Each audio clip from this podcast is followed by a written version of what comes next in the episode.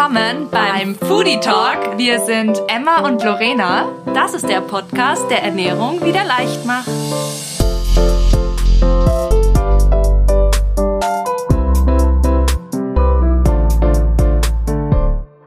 Hallo. Hallo. Willkommen zurück.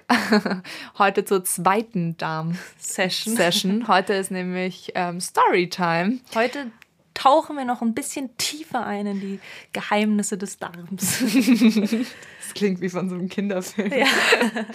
Also. Aber wir wollten auch einen kurzen Disclaimer hier an, am Anfang bringen, denn es Wer kann sich, sein, ja. dass heute das Wort Fäkaltransplantation gesprochen wird. Wer sich da irgendwie peinlich berührt fühlt, sollte vielleicht hier nicht bleiben. Es geht ein bisschen um Kaki. Und ja, wer es nicht gut findet, ja, aber wir haben ja in Darm 1 eigentlich auch schon. Nor lacht sich hier einen ab. So. Das, ich verstehe das nicht. Ich nicht. Das ist doch gar nichts so, Schlimmes. Ich, wusste nicht mal, ich dachte, wir waren noch voll dabei. Sind Gehen wir noch dabei? Ja. Ach so, Ach so okay, ja, super. Wir haben ja in Darm 1 auch eigentlich schon die Wichtigkeit des Darms und der Bakterien erklärt. Deswegen würden wir auch sagen, bitte bleibt dran und lasst euch davon nicht abschrecken, dass wir hier von also ein paar Begriffen, die eigentlich immer so mit Stinky Stinky verbunden sind. Nein, es ist wirklich, es wichtig. Ist wirklich wichtig. Und warum zeigen jetzt unsere heutigen Stories. Willst du anfangen?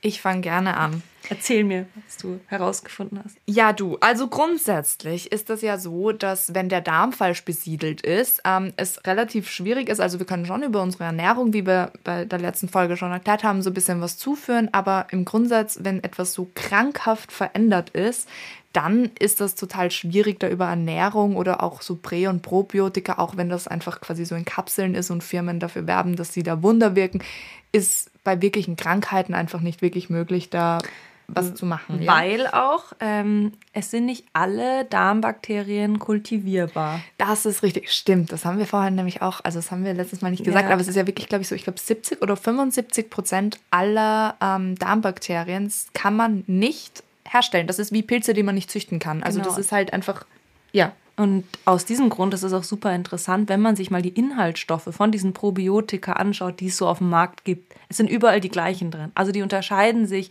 nicht wirklich und gerade in denen, wo halt viele drin sind, sind so die zehn gleichen Bakterienstämme drin, weil halt das die sind, die man halt quasi so aufzüchten kann. Ja. Ähm, aber es gibt natürlich so viele mehr und die kann man eben dann nicht in so eine Tablette pressen und, sage ich jetzt mal so, künstlich zuführen.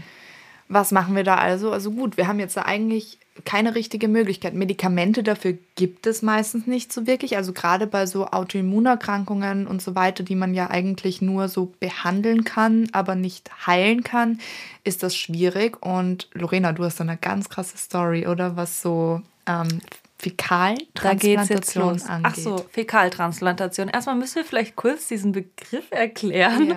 Ähm, es wird Stuhl, also quasi ein, ähm, ja, ein Kaki transplantiert. Das heißt, ähm, ein anderer Mensch. Ein sehr gesunder Mensch, der wird vollkommen durchgecheckt. Das ist ja, nämlich ganz, ganz wichtig. Genau. Das hat man dann auch erst im Laufe der Zeit nämlich mitbekommen, ja.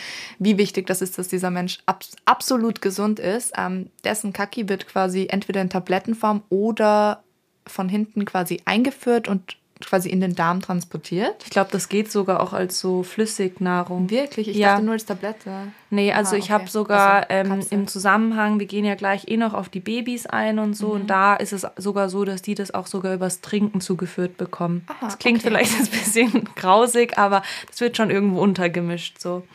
Also, warum ähm, das alles eine enorme Bedeutung hat, zeigt jetzt ein Beispiel, das ich jetzt ähm, versuchen werde zu erläutern. Und zwar ähm, handelt es sich da um eine 32-jährige Mutter, die hatte eine ähm, ja, sage ich jetzt mal, Erkrankung im, im Magen-Darm-Trakt und die hat das versucht mit ähm, Antibiotikum zu behandeln.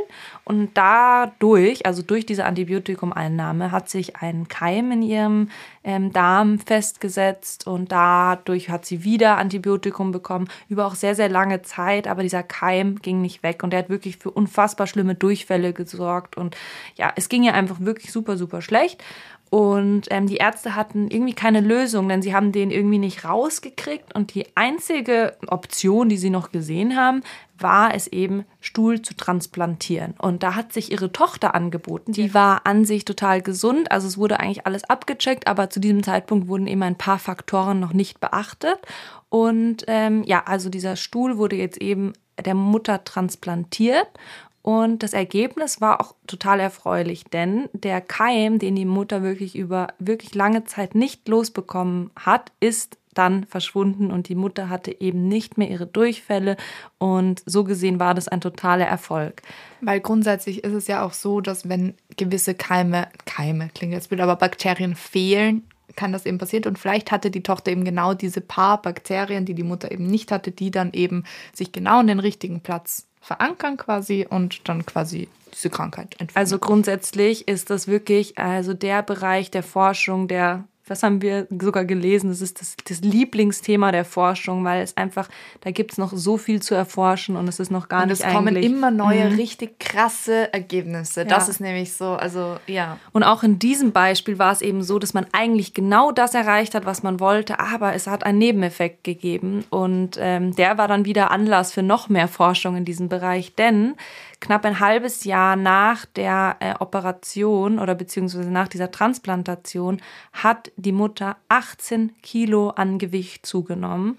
Und ähm, es war so, dass ihre Tochter schon immer so, sag ich mal, ist zum Übergewicht veranlagt war und auch etwas adipös war.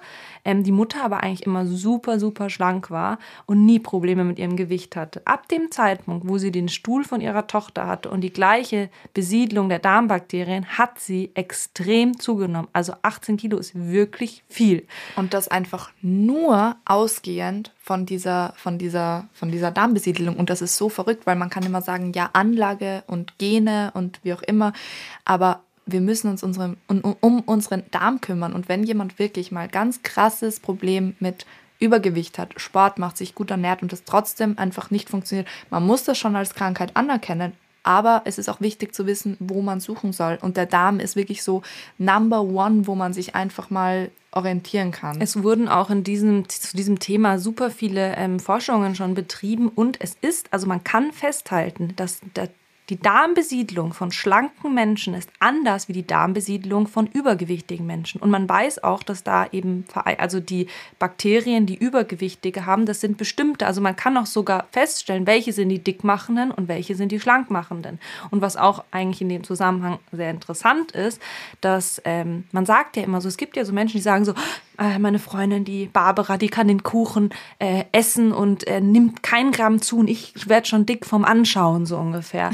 und das ist eben so, es gibt Bakterien, die sind, also ich sage jetzt mal, die ziehen alles an Energie aus unserer Nahrung raus, wie es nur geht. Also die saugen bis die letzte Kalorien, sage ich jetzt mal, saugen die da raus.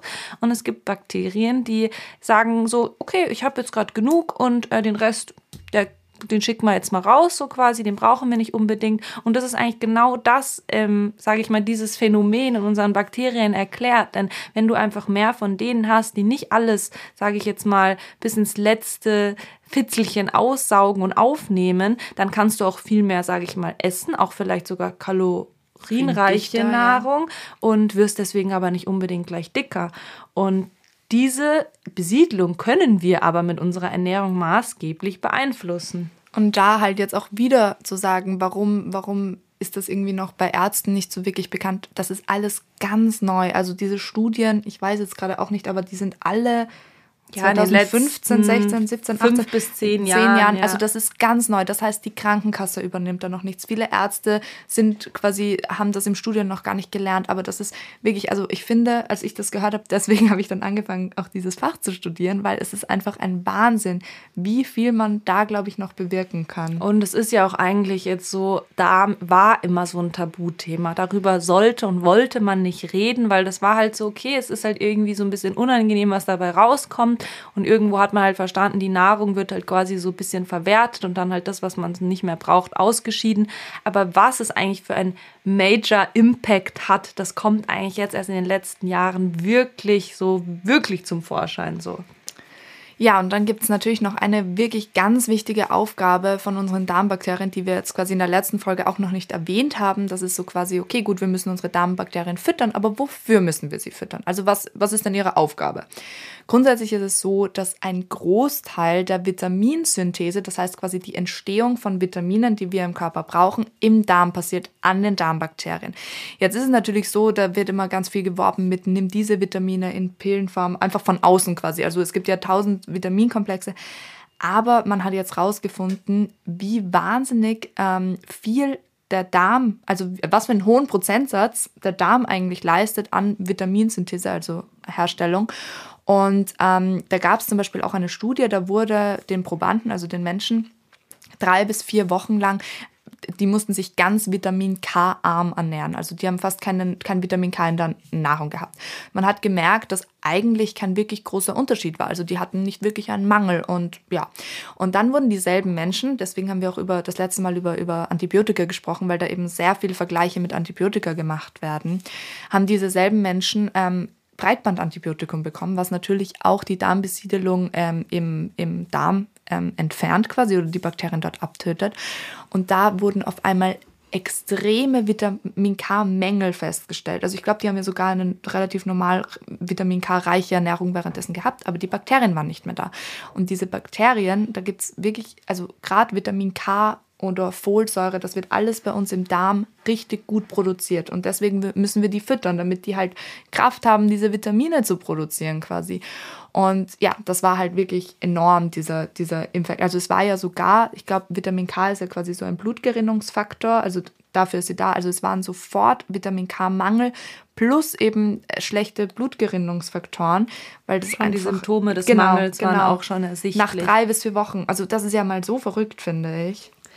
Die Besiedlung unseres Darms beginnt auch wirklich eigentlich schon ab Tag 1, also ab dem Tag der Geburt. Und da kann man auch ähm, signifikante Unterschiede feststellen, wenn ein Kind, sage ich jetzt mal, normal zur Welt kommt oder wenn es durch den Kaiserschnitt ähm, geboren wird. Denn ähm, wenn man quasi so durch äh, den Ausgang bei der Mama, sage ich jetzt mal so, auf natürlichem Wege rauskommt, sind auch so an der Scheidenflora bestimmte Bakterien, die das Baby direkt eben aufnimmt. Und das sind quasi so die Bakterien, die den Grundstein so für den Darm schon legen. Und auch fürs Immunsystem genau. ganz wichtig sind. Und es ist so, dass Kaiserschnittkinder diese Darmbakterien halt nicht haben oder allgemein diese Bakterien und es würde quasi fehlen. Jetzt ist da auch die Forschung schon so weit, dass diese Kinder mit ähm, bestimmten Sachen eingerieben werden oder dass das denen halt noch dann nachträglich, ins Gesicht oder auch wirklich, also das, das klingt jetzt wieder voll grausig, aber in Wirklichkeit ist das total wichtig und sinnvoll. Also da wird eben diese, diese, dieser Schleim von der Scheidenflora wirklich in Mund und Nase, glaube ich, wirklich reingeführt quasi, damit die das unbedingt bekommen. Das ist so unfassbar wichtig. Und ähm, man die weiß auch nämlich mittlerweile, also warum das jetzt mittlerweile auch fast alle Ärzte machen, ist einfach, weil man weiß, dass wenn die Kinder das nicht haben, dass sie viel an all Entschuldigung, mhm. anfälliger auf ähm, Allergien oder so eben auch Autoimmunerkrankungen sind. Ja, und es ist eben so, dass da mittlerweile es auch schon so weit geht, dass man eben auch eben, das habe ich glaube ich in unserer letzten Folge erwähnt, ähm, dass auch über die Fläschchen schon ähm, ein, ein, etwas Stuhl quasi zugeführt zugeführt geführt wird, weil da eben dann alle Bakterien enthalten sind. Und da gibt es auch schon wirklich ähm, Ergebnisse, dass diese Kinder dann wirklich im Vergleich mit, ich sage jetzt mal, anderen Kaiserschnittkindern, die das nicht bekommen haben, ein viel besseres Darmmikrobiom aufweisen als die, die quasi nicht diesen Stuhl transplantiert bekommen haben, in quasi schon direkt nach der Geburt. Was ja noch das nächste ist, quasi, also wir haben ja auch in unserer ersten Folge schon drüber gesprochen, dass man quasi dieses ähm, dieses Anfangsmikrobiom hat und dann das, was quasi weiter im Leben entsteht und eben auch mit Umweltfaktoren zu tun hat. Grundsätzlich genauso wie das Immunsystem, also beim Immunsystem ist das ja auch gleich, also du hast so ein angeborenes Immunsystem und eins, das sich im Laufe deines Lebens entwickelt. Da sind halt wirklich die ersten ein, zwei Jahre maßgeblich für das Kind einfach. Ähm, also die sind da das ist ganz, ganz wichtig, dass das quasi, dass da so viel erworben wird wie möglich. Und was meinen wir mit erworben? Eigentlich sollten die da in Schlammbuddeln mit Tieren was zu tun haben.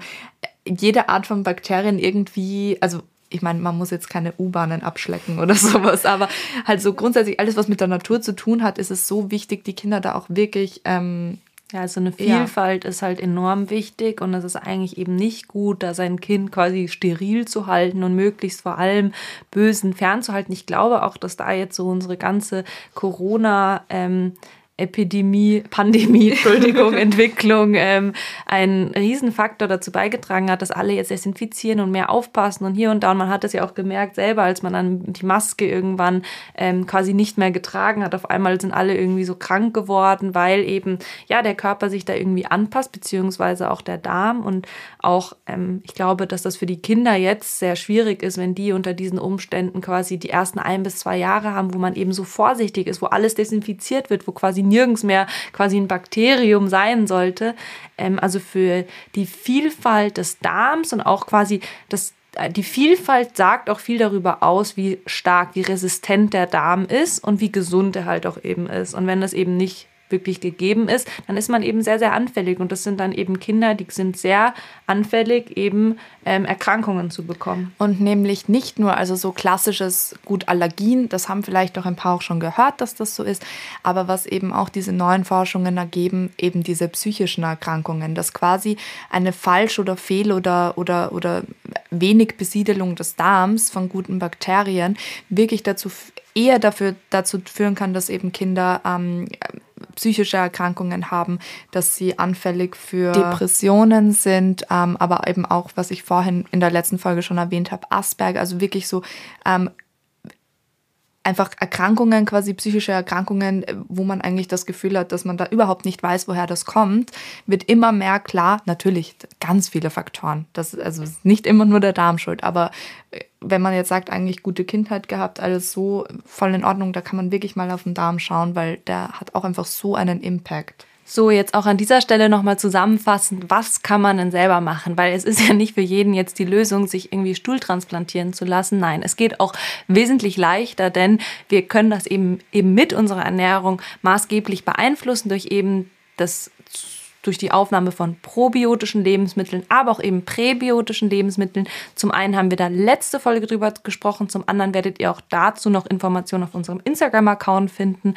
Aber eben auch durch, wenn es dann wirklich auch mal zu einer Antibiotika-Einnahme kam oder man hat wirklich schon Beschwerden, dann kann man auch eben hochdosiert diese äh, Bakterien in Form von Probiotika in Tabletten oder in Pulver oder wie auch immer zu sich nehmen.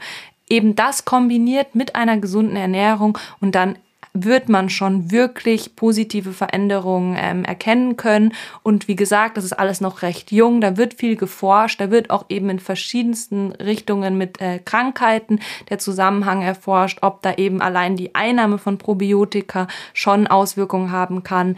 Aber ja, wir wollten jetzt einfach mal da einen Einblick geben, auch einfach die Relevanz von unserem Darm nochmal ein bisschen klarer machen und ja. Und falls euch das irgendwie interessiert hat, wir wollten da jetzt einfach mal so ein bisschen starten, mal schauen, wie es ankommt. Aber falls euch das sehr interessiert, wir sind auch vollkommen down für einen dritten Teil, weil es gibt immer noch so viel zu sagen. Ja. Gebt einfach Bescheid. Ähm, ja, und wir freuen uns extrem aufs nächste Mal. Danke fürs Zuhören.